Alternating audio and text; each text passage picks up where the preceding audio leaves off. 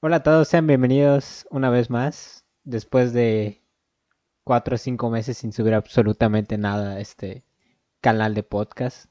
Un proyecto que inicié aproximadamente a principios del año y que pues no he podido continuar por cosas como el COVID, cosas como la escuela y cosas como el trabajo. Pero aquí estamos de nuevo y en esta ocasión pues decidí, he estado pensando durante una semana o dos semanas sobre si debería grabar esto, porque la verdad pasaron muchas cosas. Eh, en mi perspectiva, creo que he aprendido mucho durante estos últimos meses, en general en todo el año, y me gustaría compartir mm, la experiencia que tuve durante todo este tiempo. En esta ocasión tampoco pues iba a venir solo, quería conocer la perspectiva de alguien más. Y me acompaña mi amiga Naomi, quien fue una de las primeras personas con las que grabé algún podcast en algún momento. Y que ella también tiene su podcast que también ha abandonado por temas personales, supongo. Así que, ¿cómo estás, Naomi? Hola, hola. Un gusto regresar a, hablar aquí a la nada. Este, bien, bien. Aquí ya estoy, igual que tú, ¿no? Con esperando a que pase el COVID, lidiando con la escuela, con los mil proyectos y tareas.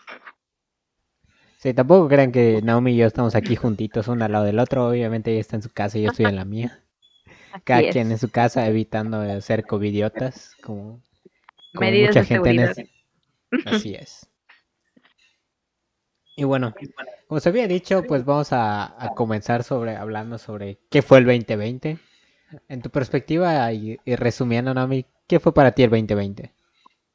No, yo creo que lo resumiría como una montaña rusa, definitivamente. No hay una palabra que englobe todo lo que este año fue o ha sido, ¿no? Porque todavía no termina. Creo que fue, mm, hubieron momentos de suma alegría, bueno, desde mi perspectiva personal, hubieron muchos momentos muy buenos, hubieron muchos momentos muy malos.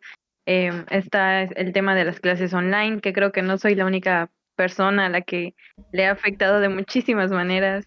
Em, pero pues como te digo, no creo que no hay una palabra que englobe todo lo que todo lo que ha pasado en este año, todo lo que representa. Yo diría que es sorpresiva, quizás sería una buena palabra, no sé si exista, pero ya la inventé.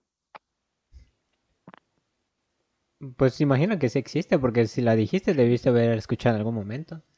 Podemos decir sorprendente, pero pero es también algo que podríamos esperar porque de acuerdo a lo que vivimos desde que anunciaron la enfermedad en China, creo que desde el año pasado, desde a finales de diciembre, se estaba anunciando esto.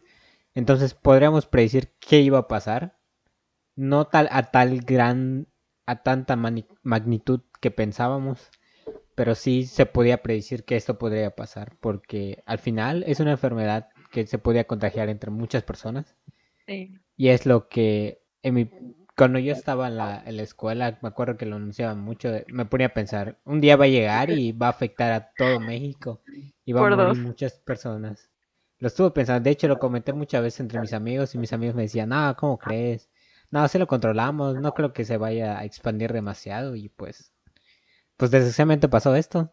Desgraciadamente tuvimos que vivir una pandemia, tal vez después de muchísimo tiempo porque la última que recuerdo fue la influenza, pero no recuerdo que la influenza H1N1 matara a tanta gente como lo ha hecho el coronavirus en estos tiempos. Sí, definitivamente. Creo que se siente muy, bueno, al menos yo personalmente lo he sentido apocalíptico. O sea, no sé, como que siento que de, de repente me veo forzado a salir a la calle por cuestiones personales y no hay gente, o de plano hay gente que tiene todo, está toda cubierta, ¿no? Entonces sí, para mí sí es medio extraño y sí me asusta bastante como ver lo que éramos antes y lo que se ha convertido es, es un cambio súper drástico que creo que justamente quizás tus amigos te lo decían así, ¿no? Porque creo que nadie se imaginaba que íbamos a estar viviendo una realidad tan diferente a la que estábamos acostumbrados.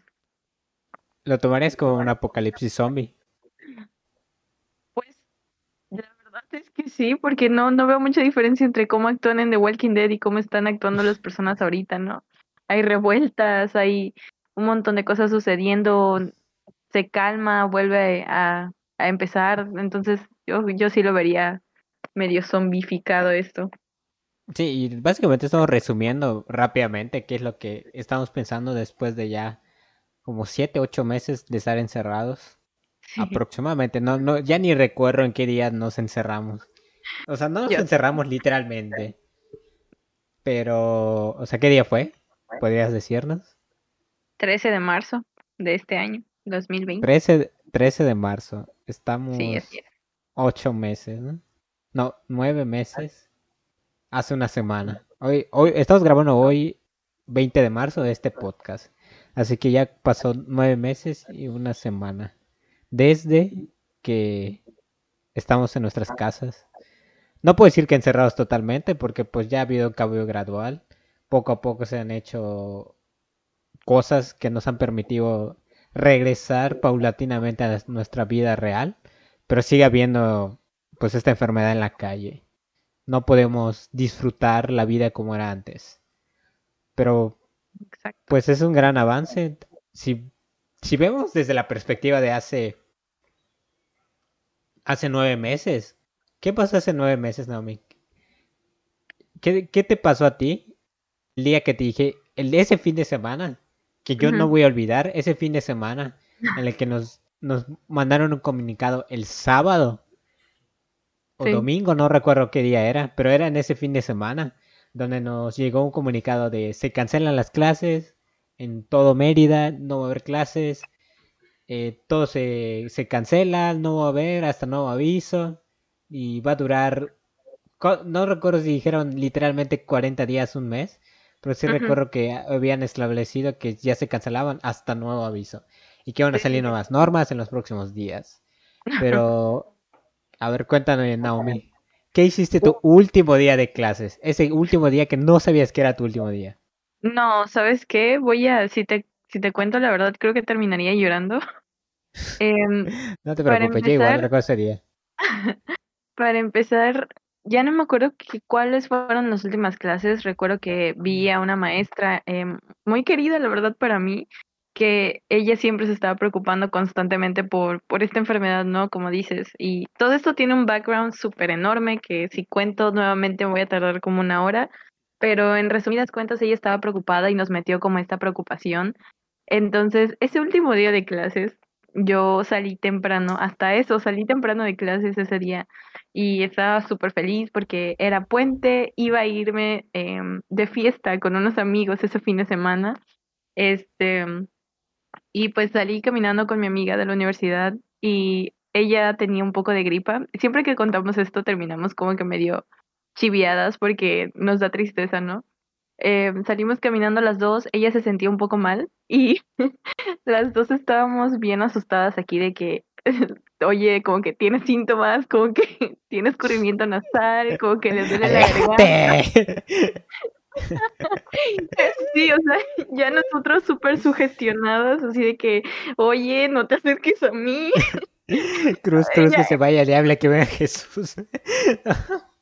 No, qué horror. Ella, así que aguantando la tos, tenía ganas de toser y yo así de, oye, no te acerques a mí. entonces, ese último día, ella fue la última persona a la que vi, o sea, como que durante todas dos horas estuvimos libres y estuvimos platicando y echando chisme. Y ya cuando nos íbamos, fue como de, bueno, nos despedimos porque viene un fin de semana largo, pero nos vemos el, el lunes. exacto. Em, nos vemos el domingo que vamos a salir, no sé qué. Y a la hora de despedirnos, en lugar de, pues ya sabes, darnos un beso de mejilla, como siempre, este, nos, nos despedimos con el pie, porque las dos teníamos muchísimo miedo de, de no sé, de contagiarnos. Según nosotras, ella ya tenía COVID. A la bestia. Entonces, sí, pues nos despedimos de pie y fue como de, bueno, nos vemos, nos vemos el martes, ¿no? ya si no se puede lo del domingo, nos vemos el martes. Y pues eso fue básicamente, llegué a mi casa y estaba súper feliz de que em, no íbamos a tener un fin de semana largo, ¿no? Y luego nos mandan este comunicado y fue como, ok, bueno, pues, porque yo me acuerdo que el primer comunicado se extendió hasta Semana Santa. Eh, entonces fue como, regresando de Semana Santa, pues ya empiezan las clases, ¿no? Otra vez. Y yo dije como, wow. yo dije como, La gran estafa. así, es.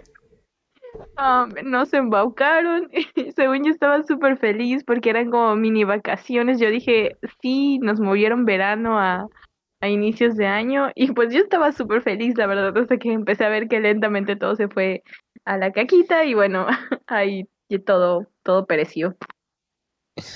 Así fue tu primera reacción, ¿no? Antes de que... Ah, obviamente vas a hablar más adelante de, de todo lo que nos pasó porque es importante recalcar que, que al principio todo se veía bonito, no sé cómo tú dices, ¿no? Pero no lo tomamos de la perspectiva real. Real es una persona se puede enfermar y una persona enferma puede morir. Literalmente. No importaba la edad. O sea, esto pasó. Entonces, yo recuerdo mi, mi, ¿cómo se llama? Ese último día muy, muy particularmente porque, o sea, yo literalmente ese día solo tenía una clase, que era, no, no, o sea, porque, o sea, normalmente tenía dos clases, pero la, o sea, solo iba a tener la primera, porque no recuerdo por qué el maestro había cancelado la segunda. Sinceramente no me acuerdo. Pero yo iba desde las 8 de la mañana porque tenía servicio social. Esta, pues, tú, estabas conmigo, pero pues en ese tiempo no nos conocíamos tan bien. Pero, ajá, en ese día, esta, sí lo recuerdo, llegamos. Esta, yo siempre llego temprano. Una, no sé si te acuerdas de quién es esta de Jorge, bueno. O mi amigo que, ajá, él siempre llega tarde, como una hora después de mí, entonces... O sea, yo llegué y él ya estaba ahí, me, se me hizo raro, ¿no? O sea, o sea fue, fue ese día, ¿no? O sea, fue un día raro. Entonces, estamos hablando todos en servicio, todos están callados. Y yo, ¿por qué todos están callados? Está muy, sentía raro el ambiente y yo de, ¿qué, ¿qué está pasando, no? Entonces, fue como que abrí mi celular y empecé a ver que decían, se cancelan las clases en México a partir de hoy, ¿no? o sea, en México, en la ciudad de... En la... ¿Qué pasó? No, de Gerardo Vidente, digo. ah, ah, ok, ok. Entonces dije, ¿qué está pasando, no? O sea, ¿qué, qué pasó? Sea, literalmente porque decía primer caso de coronavirus en México. Literalmente, primer caso de coronavirus en México. O sea, la Ciudad de México. Y es de, what? Se dije, según yo ya había un caso, pero era de un, un, extranjero, ¿no? Pero, o sea, era de alguien que regresó a México con, ¿cómo se llama? Con coronavirus. Ya ese caso ya existía desde antes de, de ese día. Entonces se reportó el primer, los primeros, empezaron a reportar primeros casos de coronavirus de personas que no habían estado fuera de México. Entonces dije, oh my, esto ya se puso feo, ¿no? Entonces empezamos a platicar de qué va a pasar. Y, todos de, ah, no, pues está bien. Ah, mientras no haya llegado aquí a Mérida, pues no pasa nada. Porque. Porque al final de cuentas ya en algún momento iba a pasar. Pero creo que nadie de nosotros nos esperábamos todo eso. Literalmente estamos de, ¿qué vamos a hacer? ¿Qué va a pasar?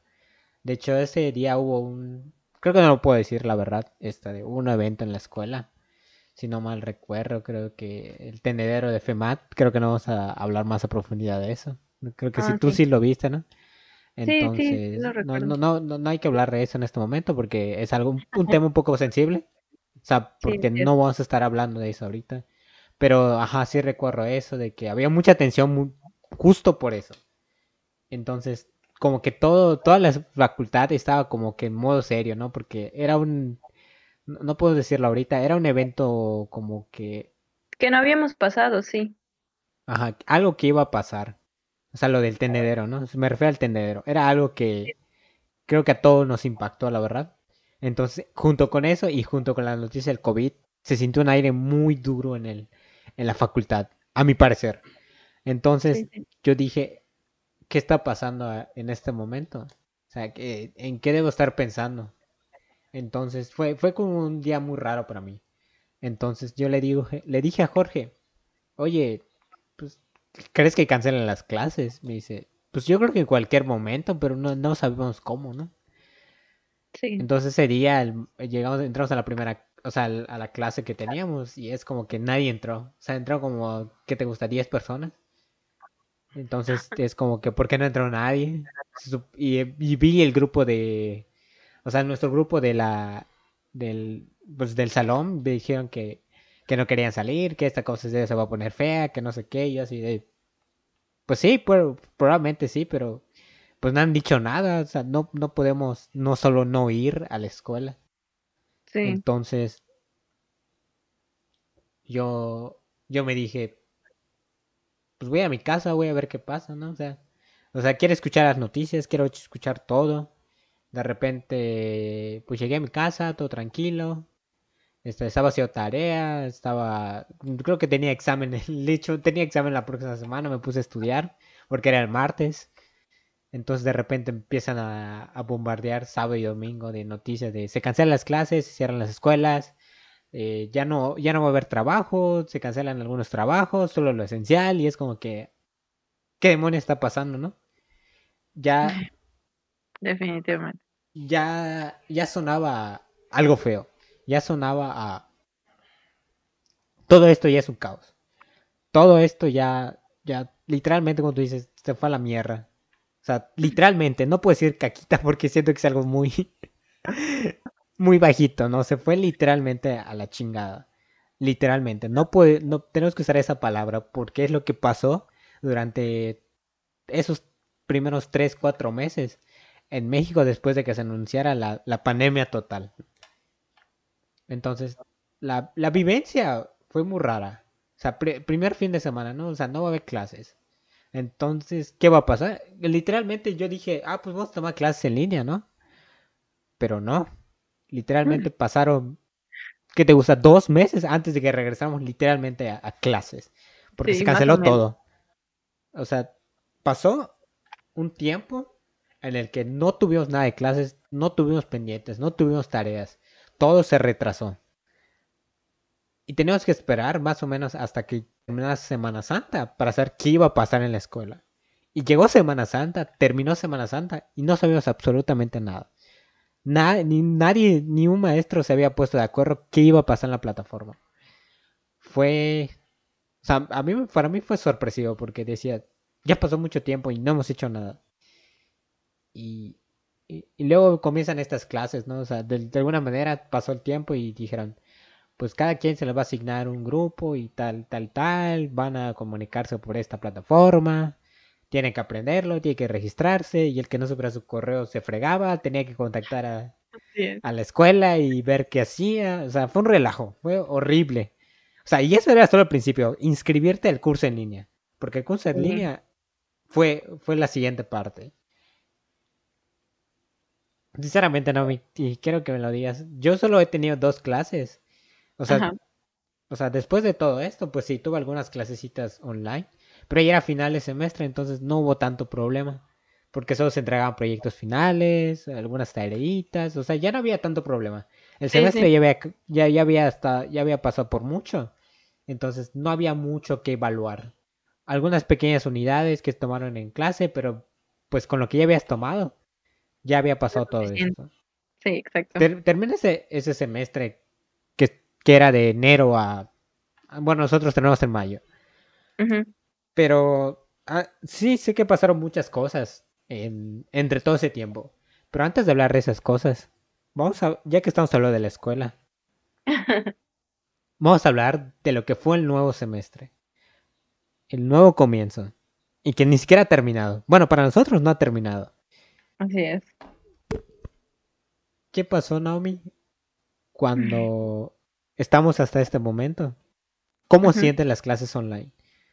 No, no te voy a decir, son buenas o malas. ¿Qué piensas de eso? Bueno, pues ya que ya que veo que tú eres libre con el lenguaje, sí voy a decir lo que pienso así sin filtro. Pues sí está de la chingada.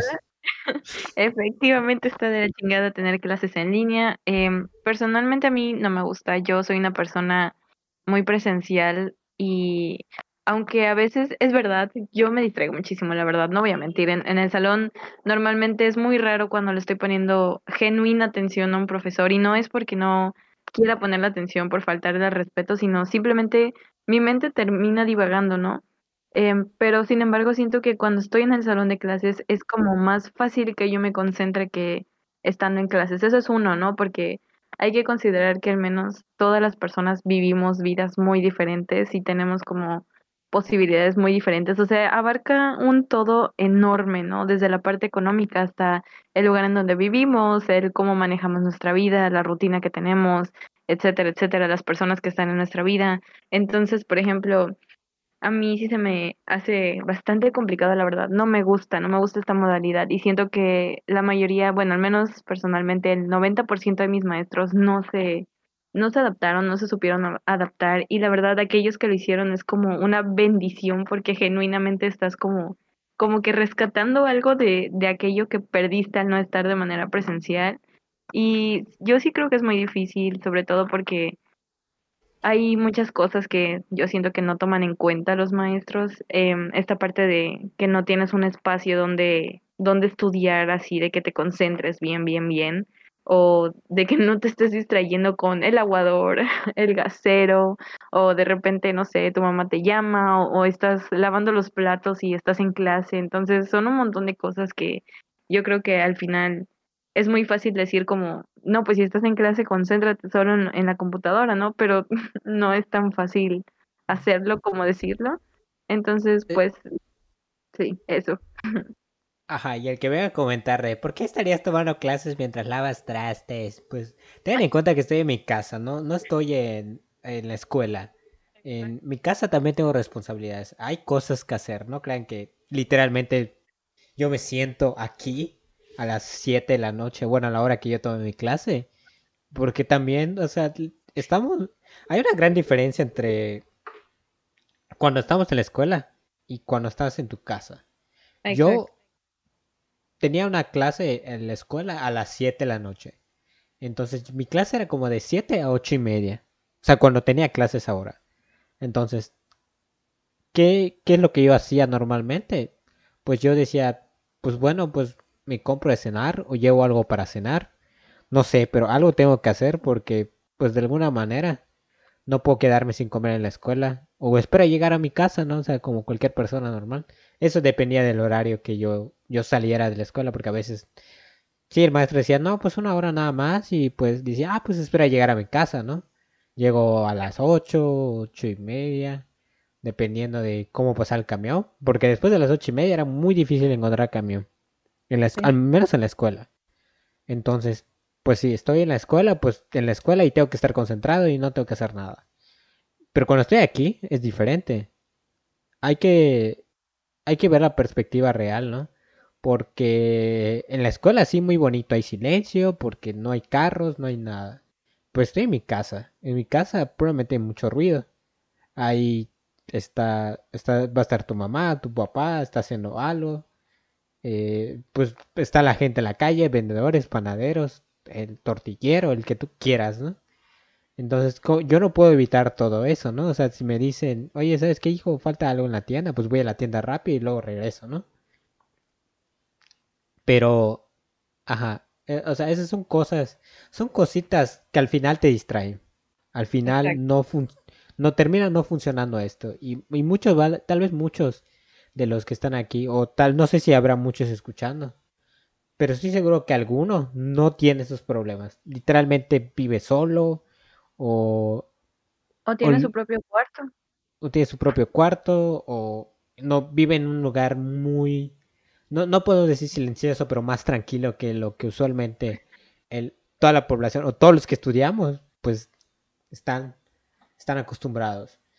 Pero y, luego viene la parte de, de pensar, o sea, mi estabilidad mental, ¿cuánto, cuán bien está en este momento?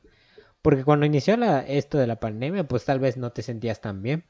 Yo al menos no me sentía completamente bien, porque me daba miedo todos los días, hasta por salir a ir a comprar la tienda. Me da miedo contagiarme y que contagie a mi familia, entonces, pues no, no te ayudaba mucho eso a concentrarte en todas tus clases. Y luego viene como que el hecho de aprender clase o no. O sea, me metí a la clase, la maestra estuvo hablando, pero pues en algún momento me distraje, hice otra cosa, no pude poner la atención, termina la clase y a lo mejor no aprendí todo. Y luego marcan tarea y tenemos una semana para entregarlo y... Claro. Todo esto pasa, pero también qué parte de, de responsabilidades de nosotros que también nos vaya en, la escuela. qué, qué tan culpa nuestra es no entender algo. O qué tan culpa nuestra es tener todas estas distracciones al final. Porque, claro, una casa no es una escuela. Una casa no tienes un mesabanco, no tienes...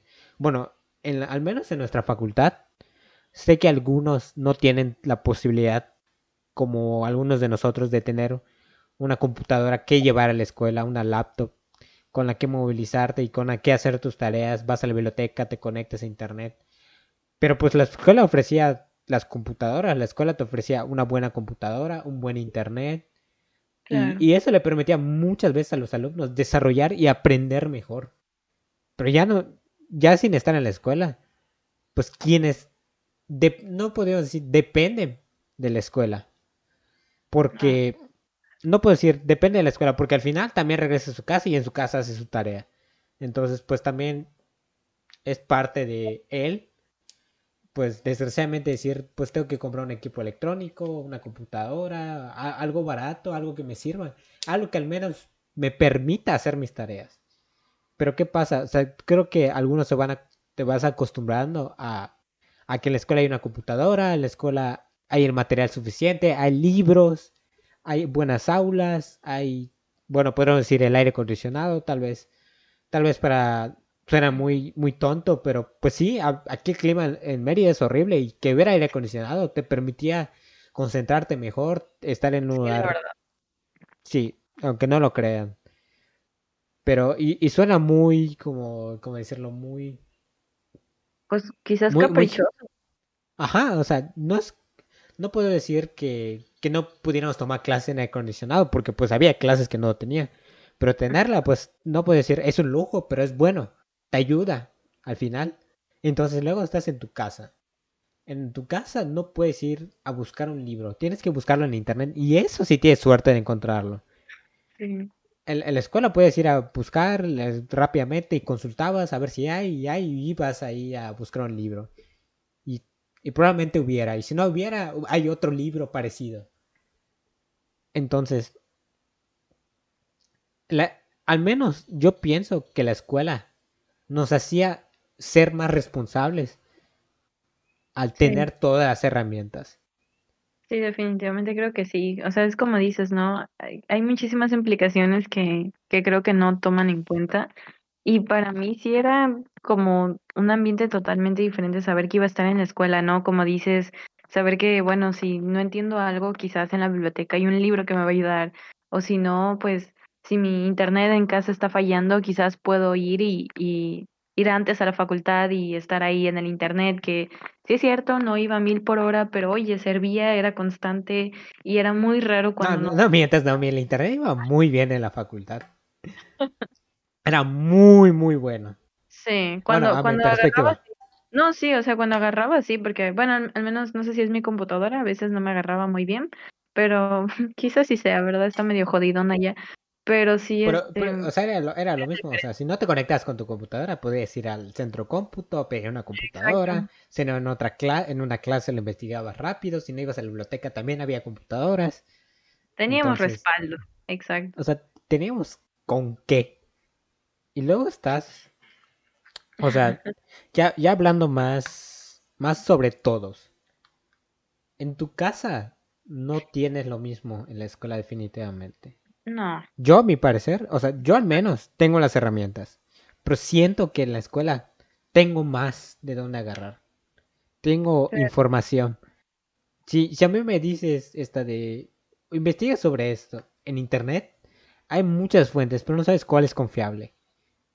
Y de ahí te tienes que echar artículos de 400 páginas hasta que encuentres lo tuyo. Y es estar scrolleando, scrolleando, a ver si encuentras. Sí. Y es, no lo encontraste, pues bueno, regresas y buscas otra, otro lado. Pero ya, ya hablando de problemas reales, es aquellos que ni siquiera tienen el equipo para, como para tomar clase. Y hay mucho de qué hablar de esto. O sea, yo recuerdo que al menos tuve amigos que decían, no, es que está fallando mi internet, maestro. O sea, les tocaba exponer y se les trababa la señal. ¿Por qué? Porque su internet estaba horrible. Y, y, literalmente decía, maestro, no puedo prender la cámara porque no sirve mi cámara. Y el maestro, pues bueno, pon así, ¿no? O sea, el maestro, ¿qué más le queda? Pues adaptarte a eso. Claro. Y, luego aparecía el maestro, no sirve mi micrófono. ¿Y cómo te califico si no puedes exponer? Pues no sé, maestro. O sea, y de ahí, o sea, de problema en problema. Cada quien tiene sus propios problemas. De repente dicen, maestro, se me fue la luz. Y... se te va la luz. O sea, eso, o sea, a mí me pasó varias veces. Literalmente, me pasó varias veces. No puede ser que no me pasó porque sí me pasó. De repente estoy en clase y ¡boom! se va la luz. O sea, deja que... o sea, se va la luz, se va todo, no se va el internet. No puedes poner en tu computadora. ¿Qué, vas a hacer? Tienes que literalmente esperar a que regrese todo. Y, y luego es, es la parte de, ok, yo tengo todo, pero ¿y los demás? ¿Cómo, sé cómo están los demás? Exacto. yo al menos, yo pensé en, en un amigo particular, no voy a decir su nombre obviamente, pero él me, me comentaba que, que tenía que ir a, a, un restaurante a tomar clase. Y literalmente a veces ese restaurante no abría, pero al menos dejaba el internet prendido y él se sentaba frente al restaurante a tomar clase. O sea, literalmente me pareció muy triste, la verdad. Sí, Entonces, creo que sí. Ay, perdón. Bueno, y eso que tenía la computadora, si no la tiene, ¿qué hace? Exacto, no, sí creo que hay muchas situaciones, te digo que realmente es como, bueno, ¿qué quiere la escuela que haga el estudiante, no? Si el estudiante no tiene los recursos, yo también conozco em, compañeros de mi generación que quizás no somos muy allegados, pero pues tú sabes cómo funciona la escuela, ¿no? Uno, uno habla y sí he visto varios de mis compañeros que la verdad no tienen los recursos, llegan a hacer tareas a la escuela y yo no sé cómo lo hacen, pero sacan las tareas, tienen que ir muchísimo antes a la escuela para poder entregar una tarea de ese día o se van hasta muy, muy tarde con tal de entregar la tarea, los trabajos, los proyectos. Entonces, sí hay muchísimas situaciones que yo creo que la escuela definitivamente no pensó, porque es como, conéctate, este, haz tarea, entrégame proyectos, haz esto, haz lo otro, pero pues oye, si no tiene los recursos, ¿cómo demonios esperas que, que lo haga, no? Entonces, a mí la verdad esa parte sí me molesta, porque me parece ilógico, es como, lo vas a reprobar, porque por no tener una computadora, porque no tiene la economía para comprar la computadora, es, es absurdo. Sí, igual, o sea, vivimos esto vivimos la parte de, de conocer a, realmente a las personas por lo que son. Porque valorar a aquel persona que se va desde las 7 de la mañana a la escuela, que tiene clase hasta las 3, pero va a las 7 de la mañana porque quiere hacer su tarea, porque ahí está mejor todo. Y luego que se va a las 8 de la noche. O sea, 12 horas en la escuela es, es muy fatal, no es normal para una persona. Sí, sí. Es muy, puede ser muy cansado. Bueno, está, eh, y ahorita está en su casa, tal vez en su casa a lo mejor, pues decidió, ¿sabes qué? Pues ya estoy en mi casa, no tengo que viajar, pues, lo que gastaba en viajes lo puedo pagar en internet.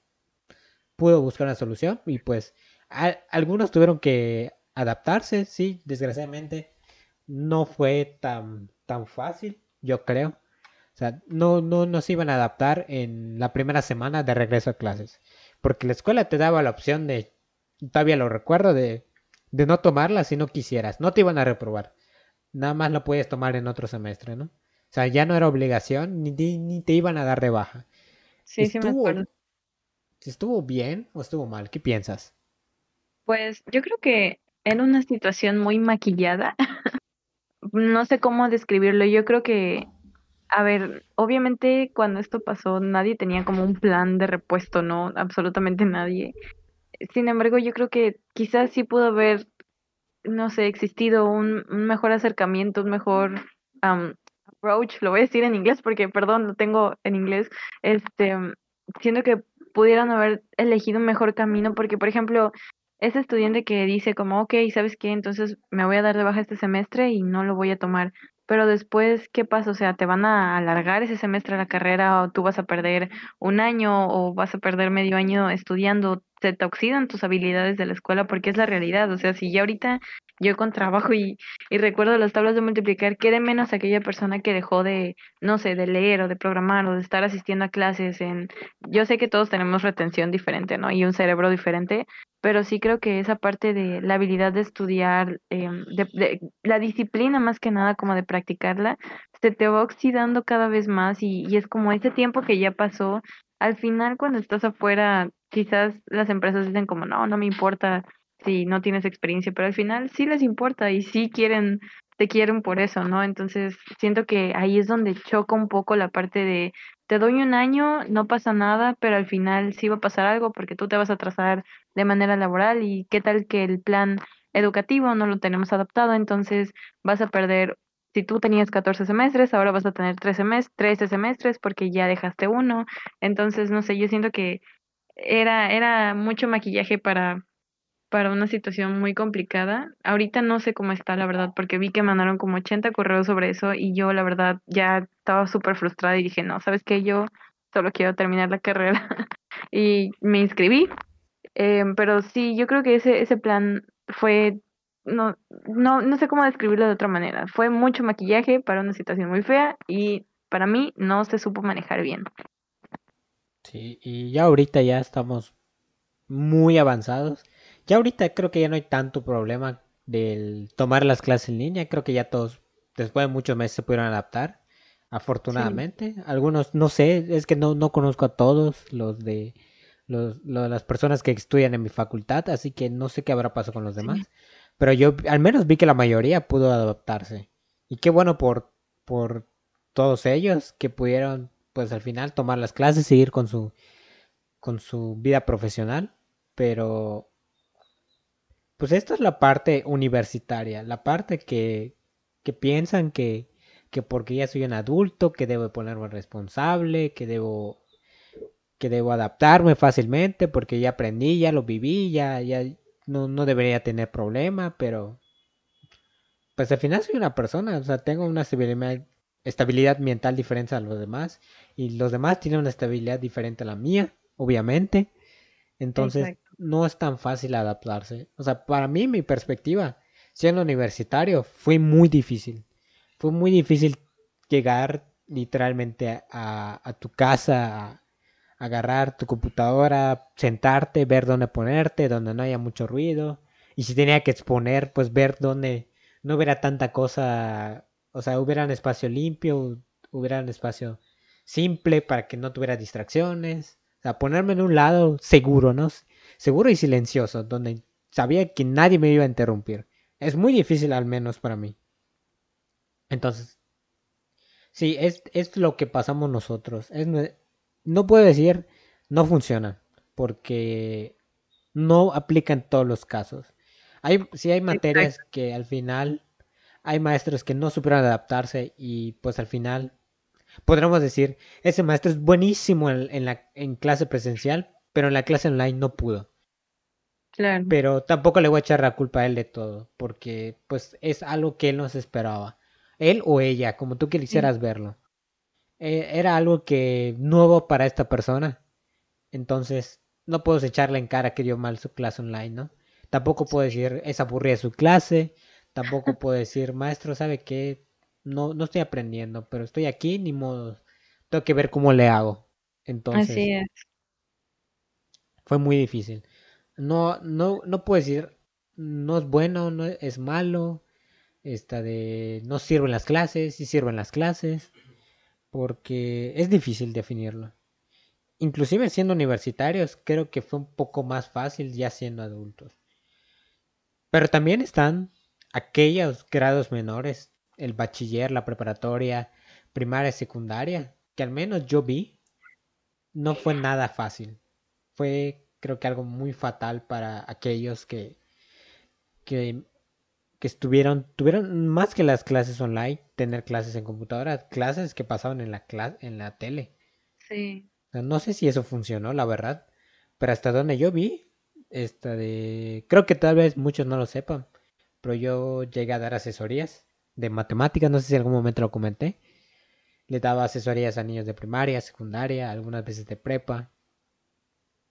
Entonces, lo que sí te puedo contar, que me pasó mucho de esto, es que muchas mamás fueron a mi casa a pedirme que yo les diera clases a sus hijos.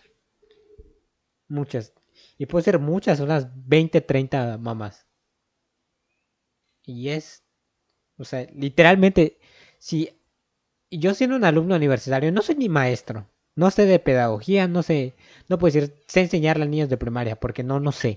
No puedo yo, yo sentarme todos los días a darle una clase a un niño de primaria porque yo no sé dar clases. Sé dar asesoría sobre un tema, sí. Puedo yo ayudar y enfocarme en un tema específico, sí puedo hacerlo. Pero de que tú digas, prepara tu clase para mañana, te llegas con un pizarrón, no puedo hacer eso. Es imposible para mí. Y, y, es peor creer que yo les voy a decir que sí. No puedo decirle que sí a, a una porque va a decir otra que, que porque ella le dije que no, ¿no? Entonces, y tampoco puedo ya armar un salón de clase en mi casa porque primero hay pandemia. No debo estar metiendo personas a mi casa así como así. Como así. Y son niños. Ah. Entonces, también creo que yo vi, bueno, al final sí di alguna clase particular. Sí, no voy a mentirlo. Pero fue dos, tres clases y ya estuvo.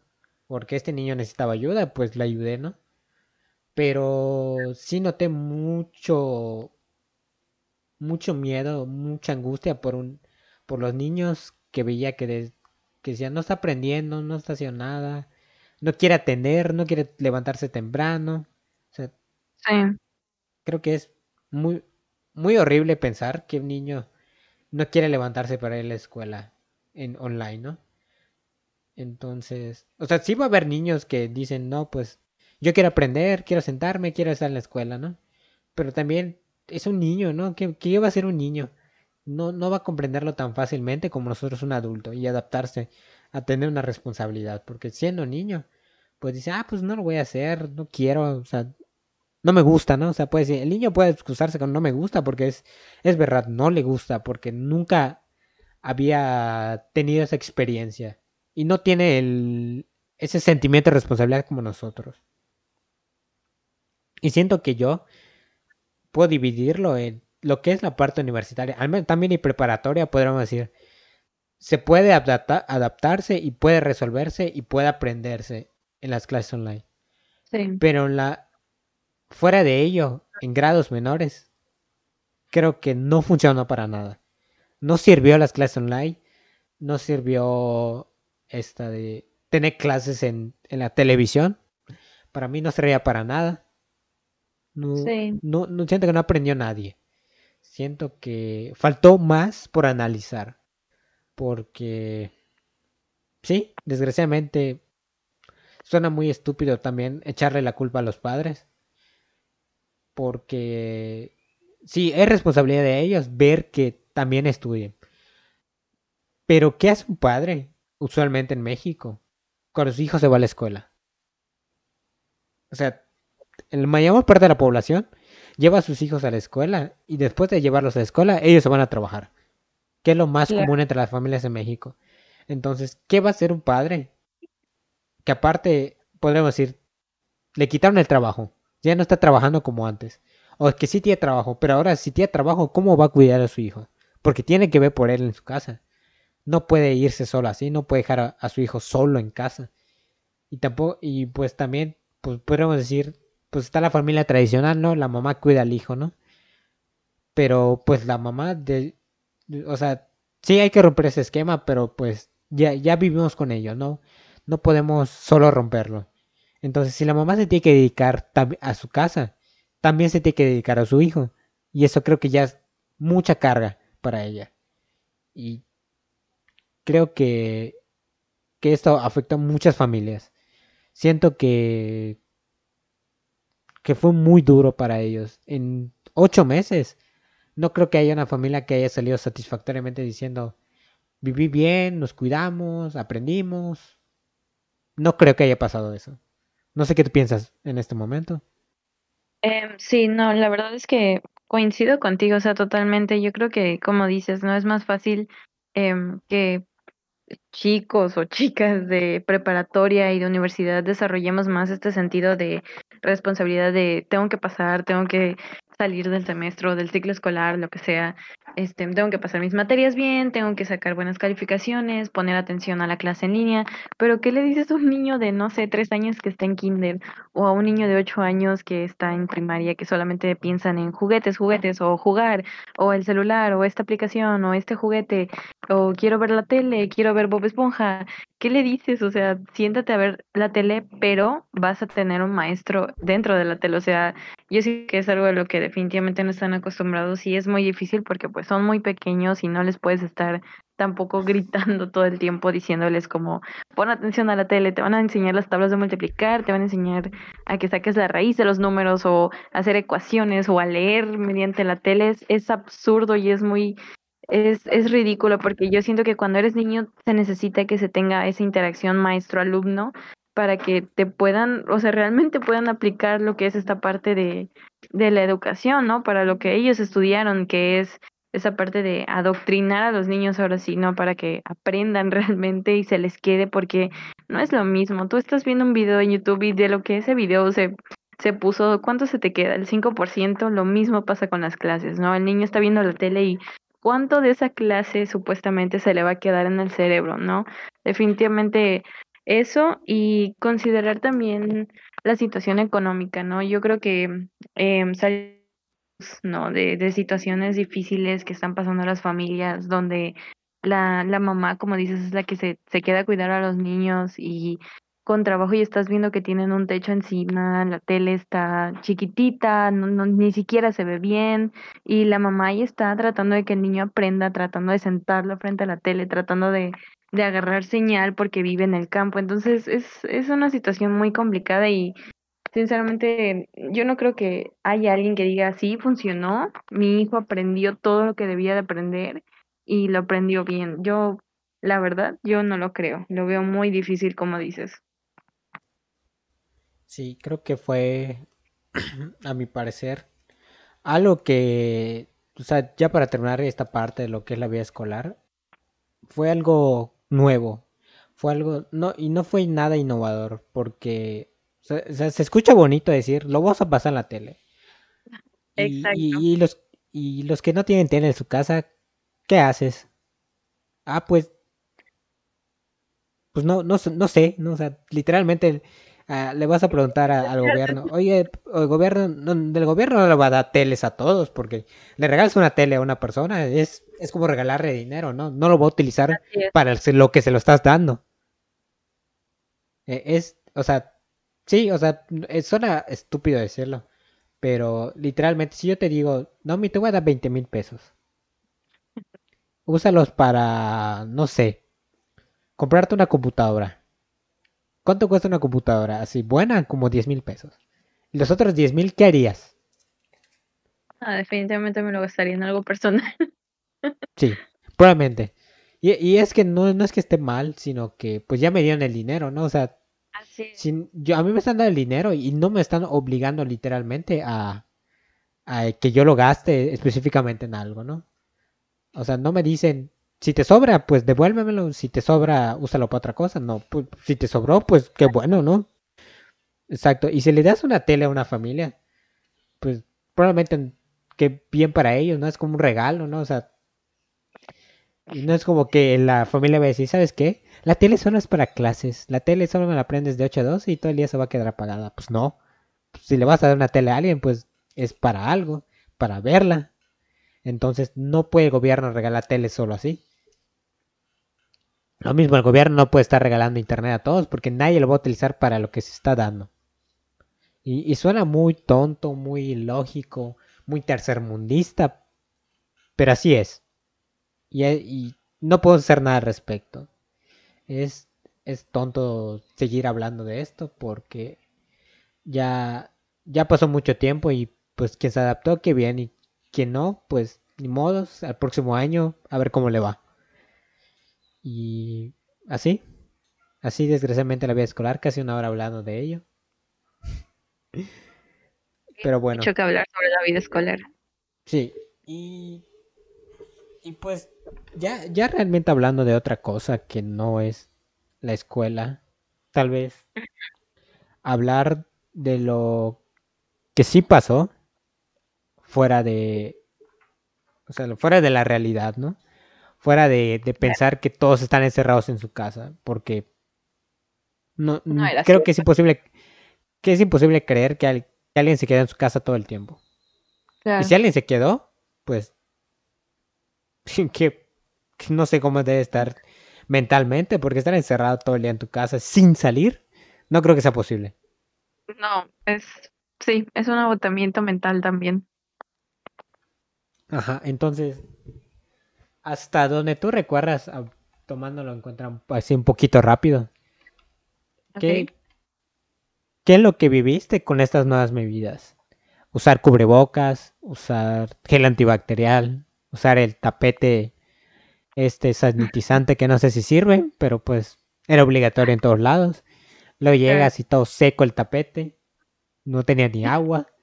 A veces ni había tapete, pero había trapeador. Básicamente ibas a secar los pies que no utilizaste en un, en un tapete. es muy rara la vida. Pero, ¿qué es lo que sentiste cuando te dijeron tienes que llevar tapabocas o tienes que usar gel y todo esto? Pues es, es muy incómodo, ¿no? Porque al menos yo hace, hace poco tuve que ir a Mérida y la verdad, tú sabes cómo es el calor en Mérida, ¿no? El clima de Mérida es, es cambia radicalmente de un rato a otro. Este, entonces, yo la verdad sí le tengo miedo a esta cosa porque vivo con mi abuelita, entonces me da un pánico eterno que le, se le pegue o algo así, ¿no?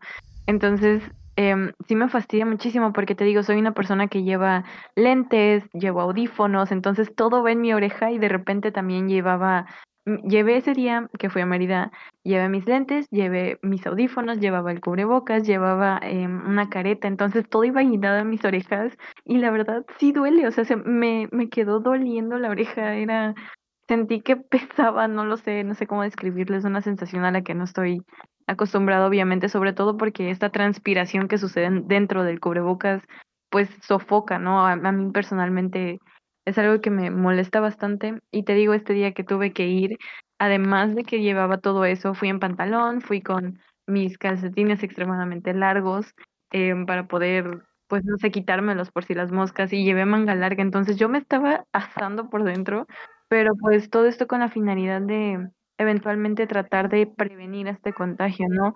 Sí es muy incómodo y la verdad, pues fastidia, pero pues son medidas que hay que tomar, la verdad. Creo que cuando uno empieza a considerar que puede dañar a sus familiares o inclusive a otras personas cercanas, es como, pues mejor me protejo, ¿no? Y sí puede molestarte y, e incomodar bastante, pero pues es lo que hay que hacer. Entonces, no me molesta realmente, es como, sí, sí fastidia porque te digo, sofoca y, y acalora muchísimo, pero pues al final son cuestiones de salud, ¿no? Y hay que, hay que cuidarse.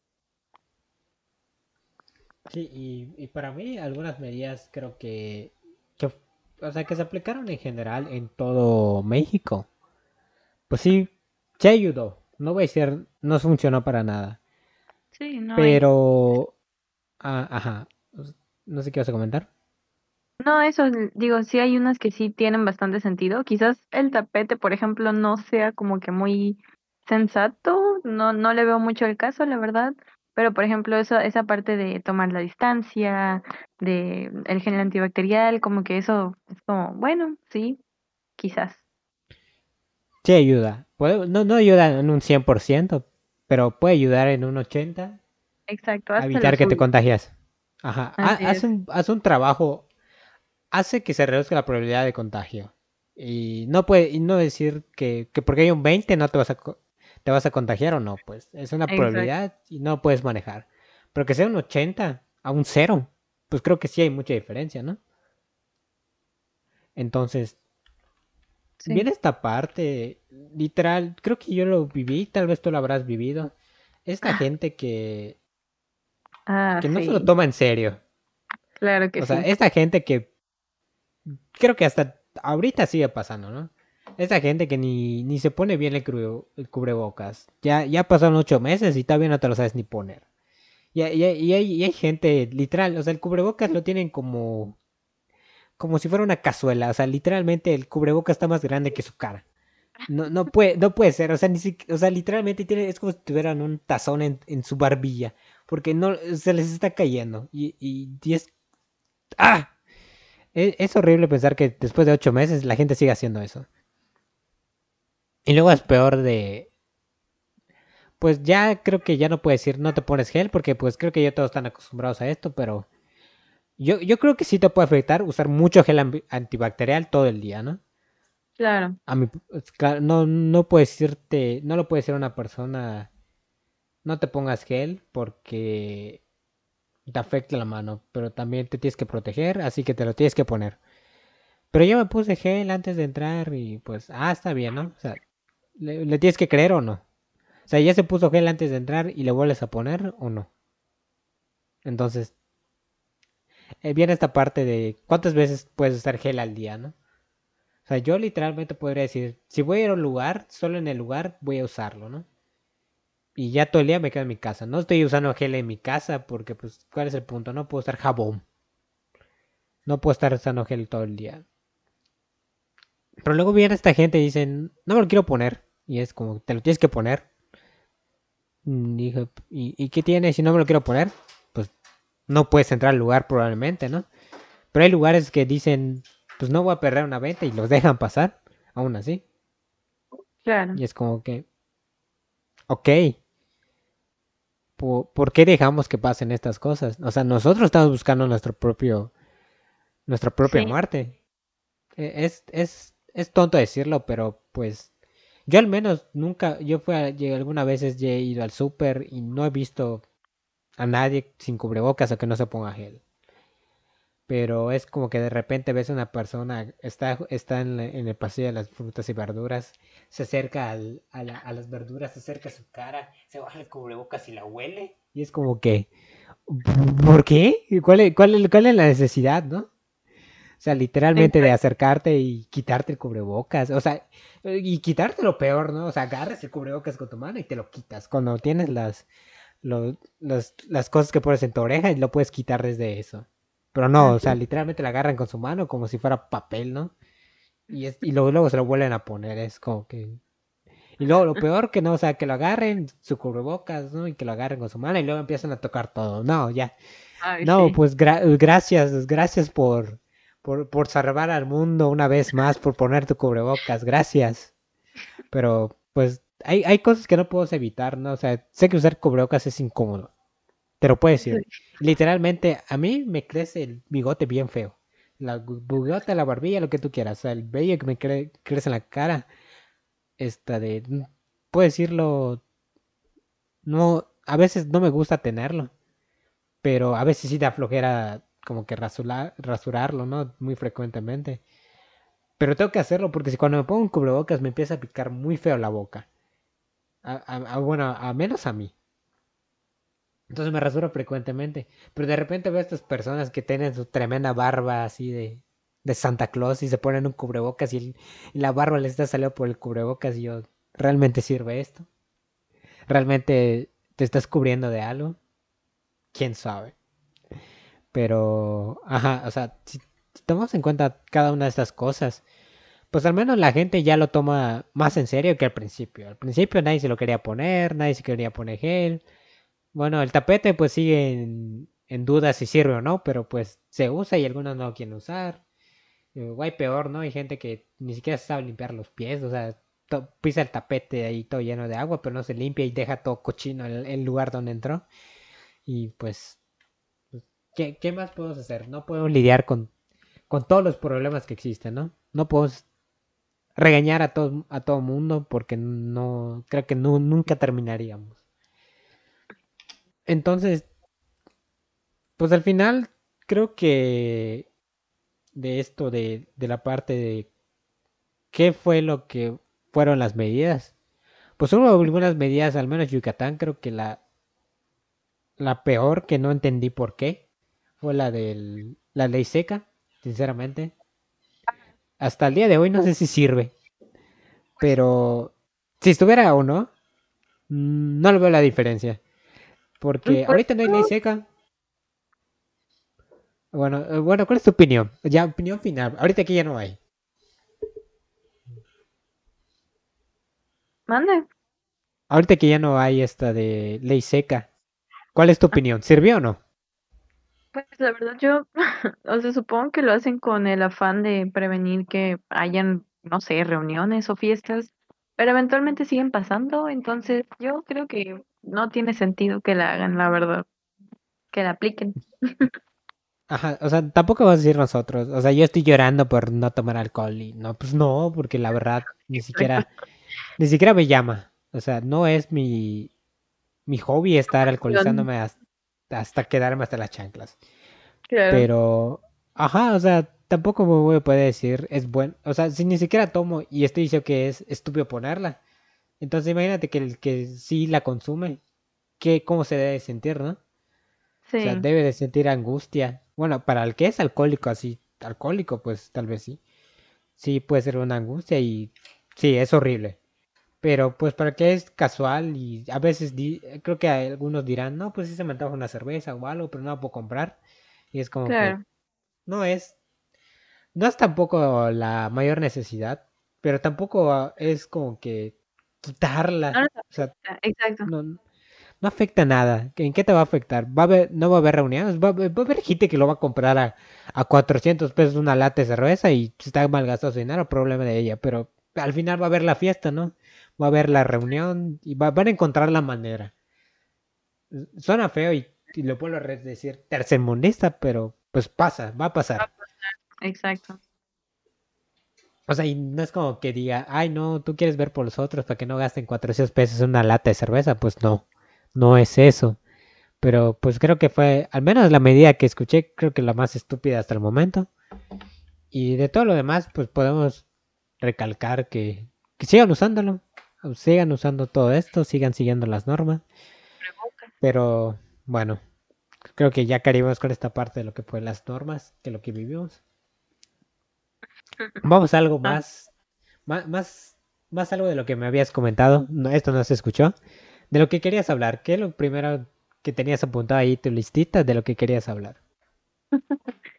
De, uff, no sé de cuál tiene, cuál, cuál quieres. Tengo de todo un poco. Este... De, todo, de todo un poco, ¿no? Un poco de, ¿cómo, ¿cómo, se llamaba tu podcast?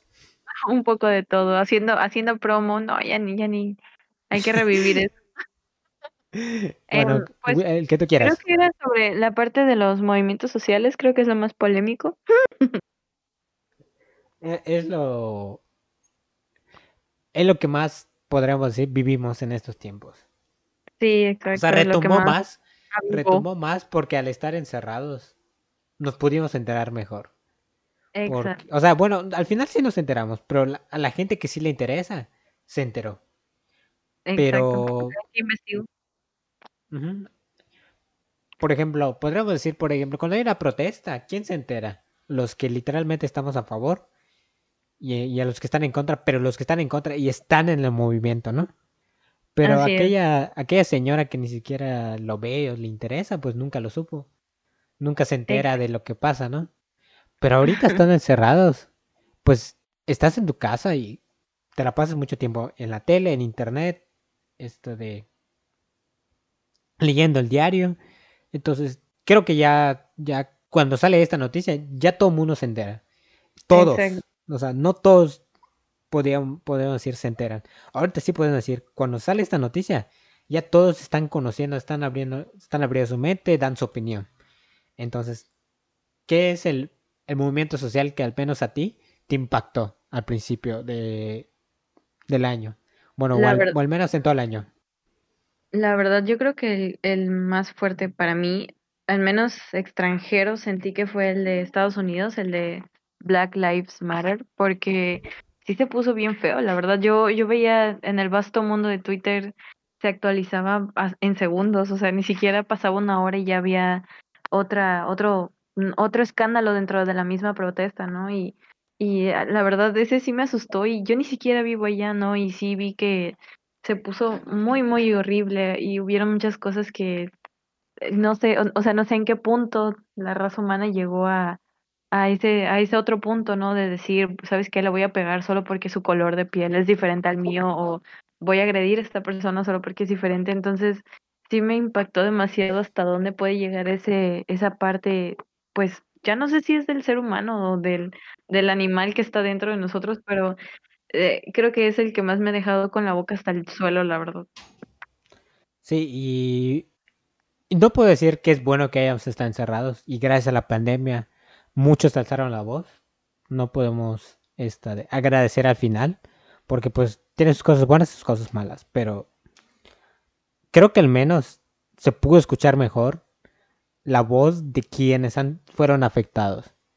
Porque no solo se unieron personas, o sea, no solo personas, o sea, personas de la, de la vida diaria, ¿no? O sea, que tienen la vida común, que tienen un trabajo normal, o sea, me refiero a, a celebridades, me refiero a, a gente que nunca había hablado sobre esto, pues se interesó por ello, porque pudo opinar por primera vez de algo que no, que no conocían muy bien. Y entonces esto no se empezó a hablar solo en, en Estados Unidos, se empezó a hablar en otros países.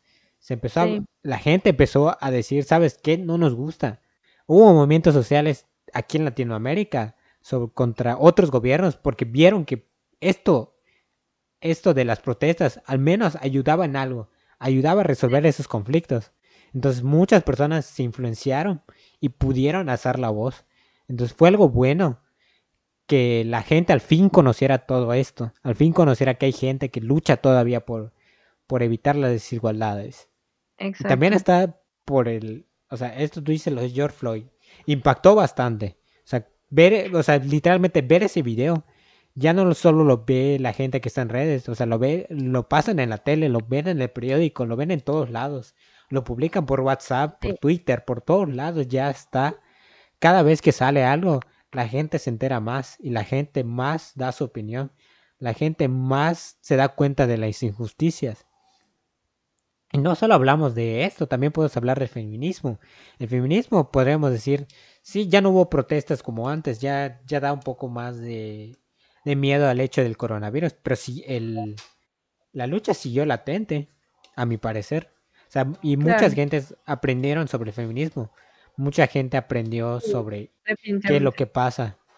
Entonces, y yo, yo siempre he defendido, no puedo decir, yo soy feminista, no, o sea, no puedo decir eso porque no es un movimiento mío, es un movimiento de las mujeres. Yo apoyo todo, todo lo que ellas hagan por buscar la igualdad. Tampoco yo voy a decir, estoy de acuerdo con muchas cosas de los que hacen, porque pues no todos ellos lo hacen, ¿no? O sea, eso de a veces, podríamos decir, hay feministas radicales o hay, hay gente que tratan de corromper al feminismo haciendo cosas ilegales. Entonces, no puedo yo decir por todas ellas que que está bien todo lo que hacen, no puede estar o está mal todo esto, sino que al menos sé por qué lo están haciendo.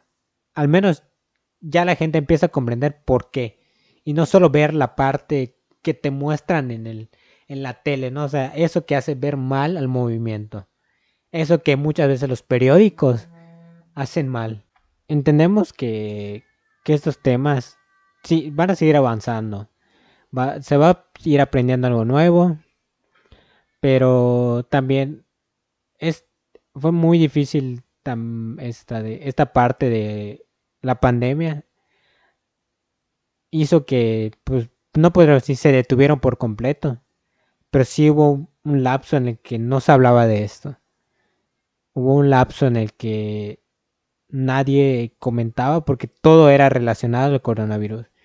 Entonces, que todo esto se detuviera hizo que también esto cuando regresara iba a regresar con ya más un mejor pensamiento de lo que es. Entonces, puedo decir que sí ayudó esta pandemia a las luchas sociales, pero también les afectó en el punto de que ya no se dejó de escuchar por un tiempo. Y no sé si quieres comentar algo más sobre esto. Em, pues Creo que solo me gustaría agregar esta parte de, como decías, ¿no?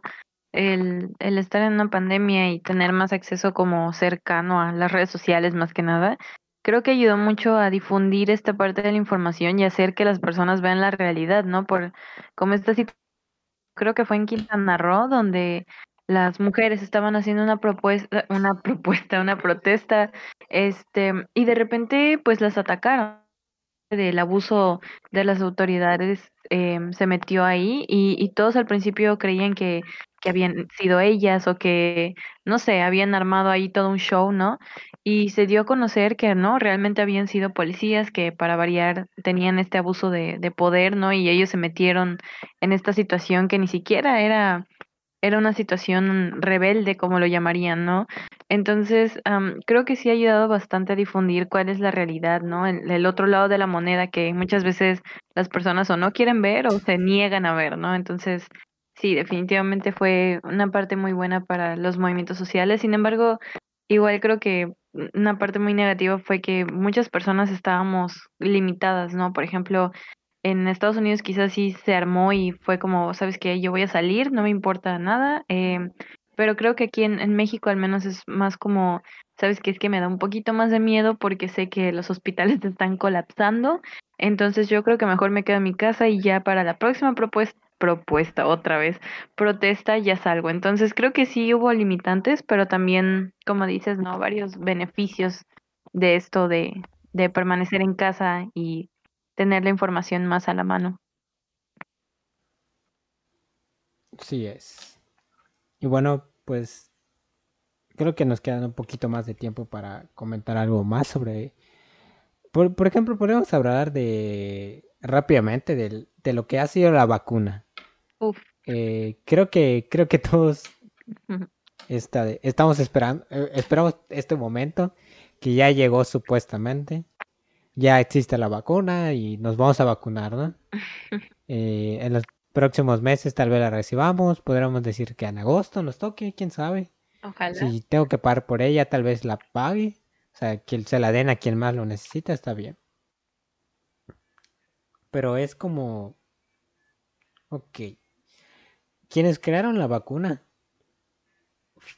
son personas que no se les ha tomado mucho en cuenta son, ah, bueno, al menos aquí en México, tal vez en otros países sí tienen todo el apoyo de lo que tú quieras, tanto recursos como, como herramientas, como, como lo que tú quieras, ¿no? Pero es, es, aquí en México no se apoya, y muchos casos se dieron, ¿no? De aquí, de que se le restaron los apoyos a las investigaciones científicas, al, a quienes se iban a otros lados a investigar o a que querían aprender en otra parte del mundo.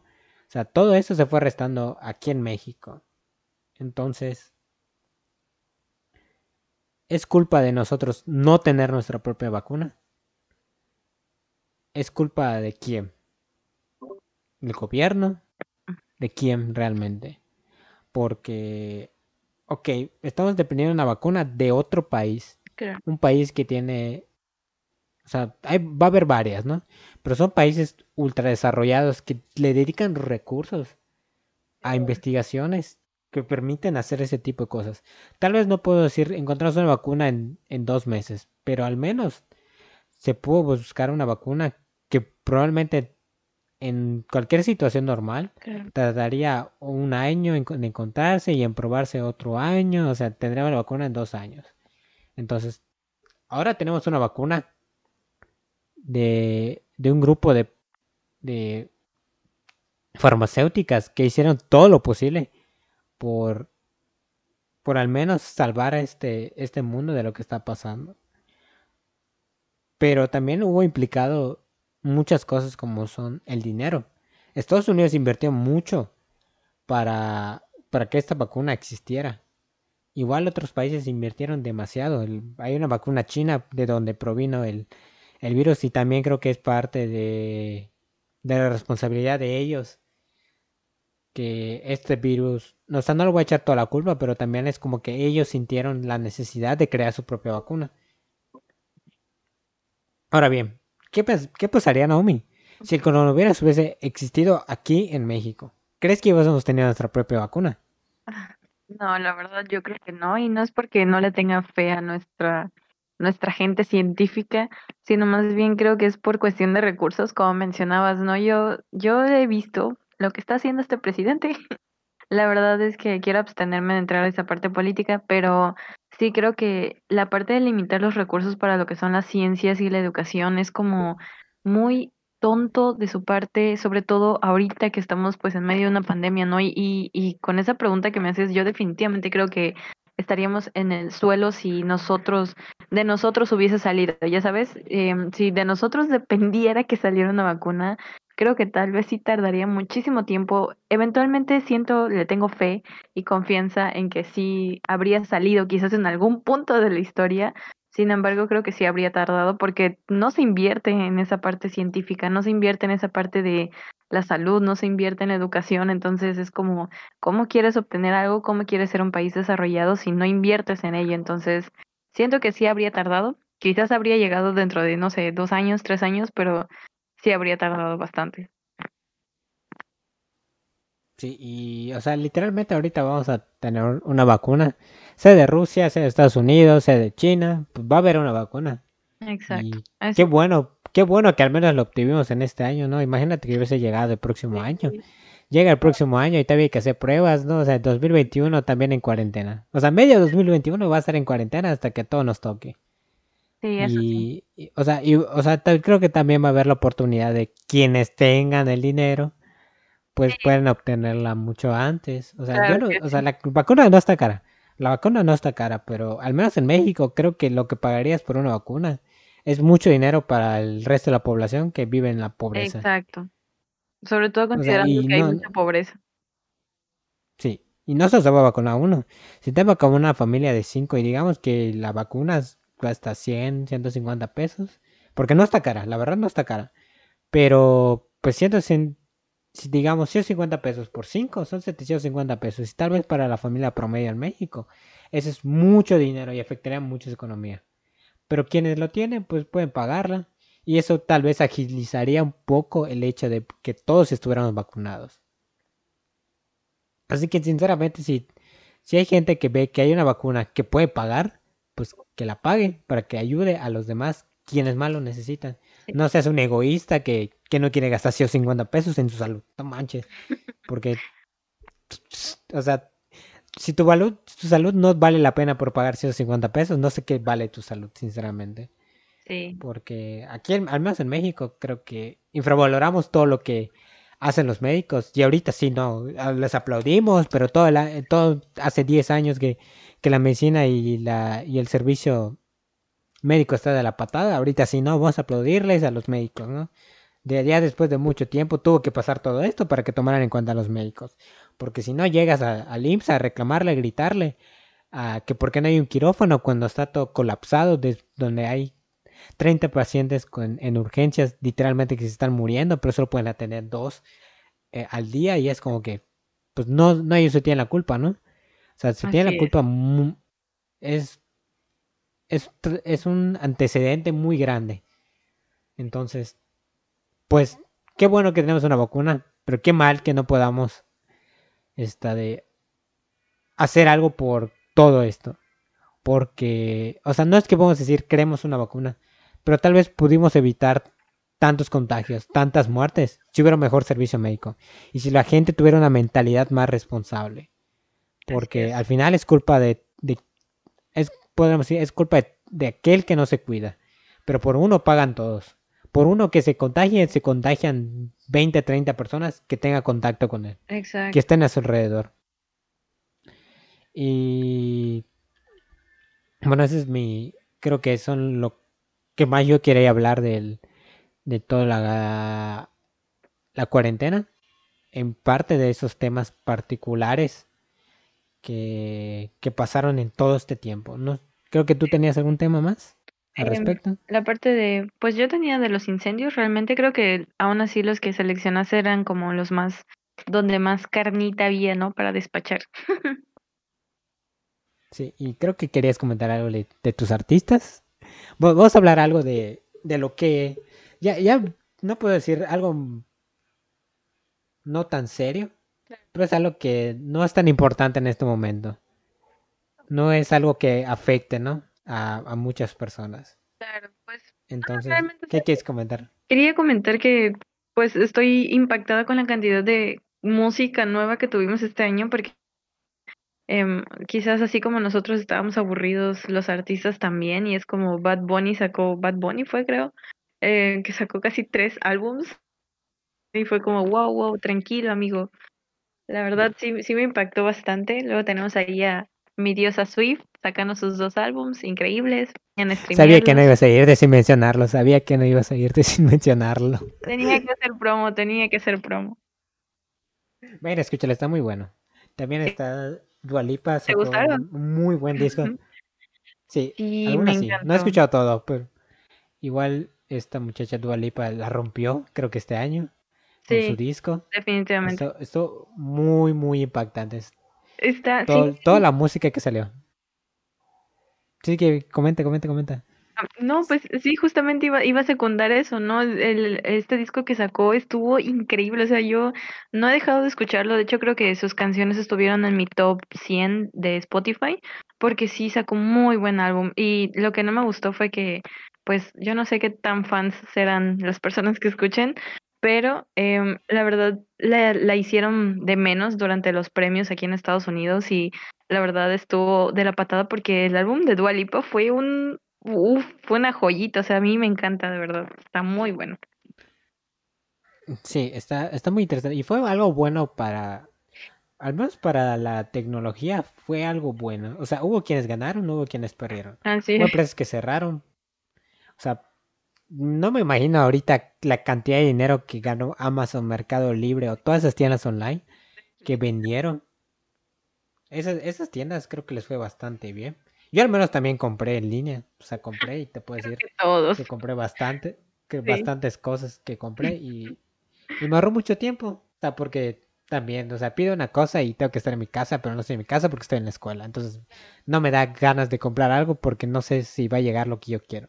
Entonces, pues eso, o sea, estuvo, estuvo muy, muy, muy padre todo este año. Sí. De cosas tan bonitas que salieron, tanta música, videos, o sea, la gente tuvo la oportunidad de hacer cosas como esto, como un podcast. Tú y yo hicimos un podcast, algo que tal vez no esperábamos hacer. Definitivamente. Nos faltaba, nos faltaba la motivación. Literalmente yo también abrí un canal de, de Twitch para streamear videojuegos. Sí, cierto. Esta de, o sea, ya, ya tuve muchas cosas en las que, bueno, pues creo que podríamos terminar este podcast hablando de qué es lo bueno, qué es lo bueno que nos pasó a nosotros en todo este año.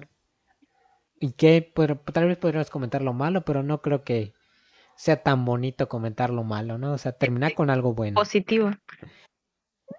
así que vamos a hablar de, de lo que nos deja el 2020 al final de todo esto. O sea, a mí me dejó mucha experiencia el, esto, estos nuevos retos que, que me propuse de abrir un podcast, abrir un canal de, de streaming. Tal vez no sea la gran cosa para algunos, pero para mí fue algo impactante, fue algo nuevo, fue algo nuevo que aprendí. Literalmente se me ocurrió por ahí buscar trabajo. Lo conseguí, ya tengo un trabajo estable. A pesar de que el mundo se está destruyendo, tengo un trabajo estable en este momento. Tengo un contrato y ya literalmente no me he graduado y me voy a salir ya con trabajo. Fue algo bueno para mí, ya gano gano mi sueldo muy bien, me va bien, ayuda a mi familia y toda esta parte. Entonces, para mí fue, fue un año diferente y fue, tuve más cosas buenas que cosas malas. Sí, tuve alguna pérdida familiar, tuve esta de, tuve muchas situaciones a veces de, de dinero que, que a veces sentíamos que nos faltaba, pero pudimos recuperarnos.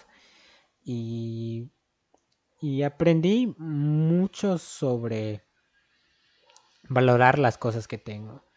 También a valorar esta de a quienes están a mi alrededor, valorar a esa gente que, que a pesar de todo salió adelante, valorar esto de creo que podría decir que que también aprendí sobre la realidad de nuestro mundo, muchas desigualdades que yo ya conocía pero no conocía tan a fondo aprendí nuevas cosas sobre otros temas, aprendí a hacer cosas que tal vez no creí que podía hacer. Entonces, tal vez este proyecto del podcast no lo seguí por muchos motivos, pero espero que al menos en el 2021 pueda seguirlo.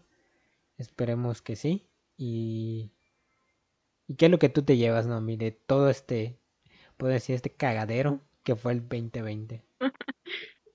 Pues yo creo que al igual que tú, em, me llevo más que nada esta parte personal, en, todo sentido de la palabra, la verdad, porque fue un, un momento para hacerse demasiado responsable con, con todo esto de la escuela online. Creo que definitivamente esa parte de la responsabilidad y la disciplina se, se puso más estricta. Y también, pues, tiempo familiar. Me llevo muchos buenos recuerdos. La verdad, creo que fue la parte más positiva que tuve durante la pandemia. Estar en mi casa con mi familia, con mis perritas, es, es algo que me gusta mucho pasar tiempo en familia. Y bueno, yo diría que la parte de la música, sinceramente a mí me gusta muchísimo, muchísimo escuchar música y el que mis artistas favoritas em, sacaran canciones y álbums nuevos es algo que me encanta, entonces disfruté bastante, así como dices, ¿no? Hubieron sus bajadas, pero sí, yo creo que todas esas partes bonitas compensan demasiado bien todo lo malo que hubo, ¿no? Bueno, personalmente creo que sí lo compensa bastante bien. Creo que que podremos decir vos, yo no, obviamente no voy a subir otro podcast después de todo esto, ya estamos a 20 de diciembre y probablemente esto salga en los próximos días. Y que esperemos que al menos... para que para que esté escuchando esto, probablemente alguno de mis amigos lo esté escuchando, no sé si llegó hasta el final, pero creo que muchos van a reflexionar al escuchar esto, al escuchar y ponerse a pensar qué fue bueno, qué fue malo. Y creo que lo que más podríamos agradecer es, es si estás con tu familia y todos están bien en este momento, qué bueno. Si tuviste alguna pérdida familiar, esta de mis condolencias, la verdad, esta de pues no, no todo el mundo puede ser color de rosa, como esa, esa frase dice. A veces sí tenemos que pasar por cosas malas, pero eso es parte de la vida. Así que vamos a, despedir al... Bueno, pues yo voy a despedirlo en este podcast el 2020 y es como que... ¿Qué te puede decir 2020? Fuiste un año muy fatal, muy horrible. Fuiste un año de cosas inesperadas. Definitivamente. Fuiste un año donde todos aprendimos. Eh, ojalá que, que el siguiente año nos vaya mejor.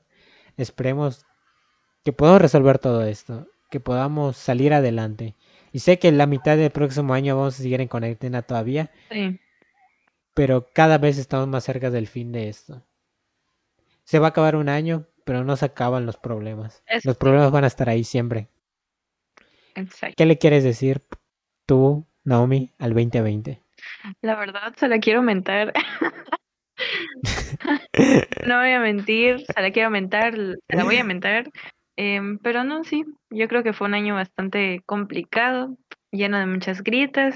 Sin embargo, sí espero que el 2021 venga mejor. Como tú, también sé que nos vamos a pasar al menos otro medio añito encerrados en casa. Pero sabes qué, lo que sea, con tal de que, de que esto se acabe pronto, yo la verdad estoy, estoy tomando las cosas tranquilas. Entonces, pues adiós para siempre, año terrible. Así es. Creo que puedo decir chinga tu madre 2020. porque la verdad, chinga tu madre 2020. Igual que tú, Telmex. Tú también, vente. Tú también, frígate, la verdad. Bueno, pues nos despedimos con esto. Y esperamos vernos muy pronto. Bueno, al menos esto, esto de lo que queda del año, no. Pero si llegaste hasta aquí, muchas gracias por escuchar. Muchas gracias a Naomi por tomarnos después de cuatro o cinco meses de no subir nada a nuestros podcasts. Sí, no, gracias por Para estar aquí. Esperemos que volvamos a grabar uno, a ver si el próximo año. Ojalá. Esperemos que no pase nada feo. Espero que no pase nada feo en estos últimos 11 días. Así es. Pero si pasa, pues... No, no, no voy a hacer otro podcast, no. No, no voy a hablar hasta el próximo año. Así que nos vemos y muchas gracias por escuchar. Gracias.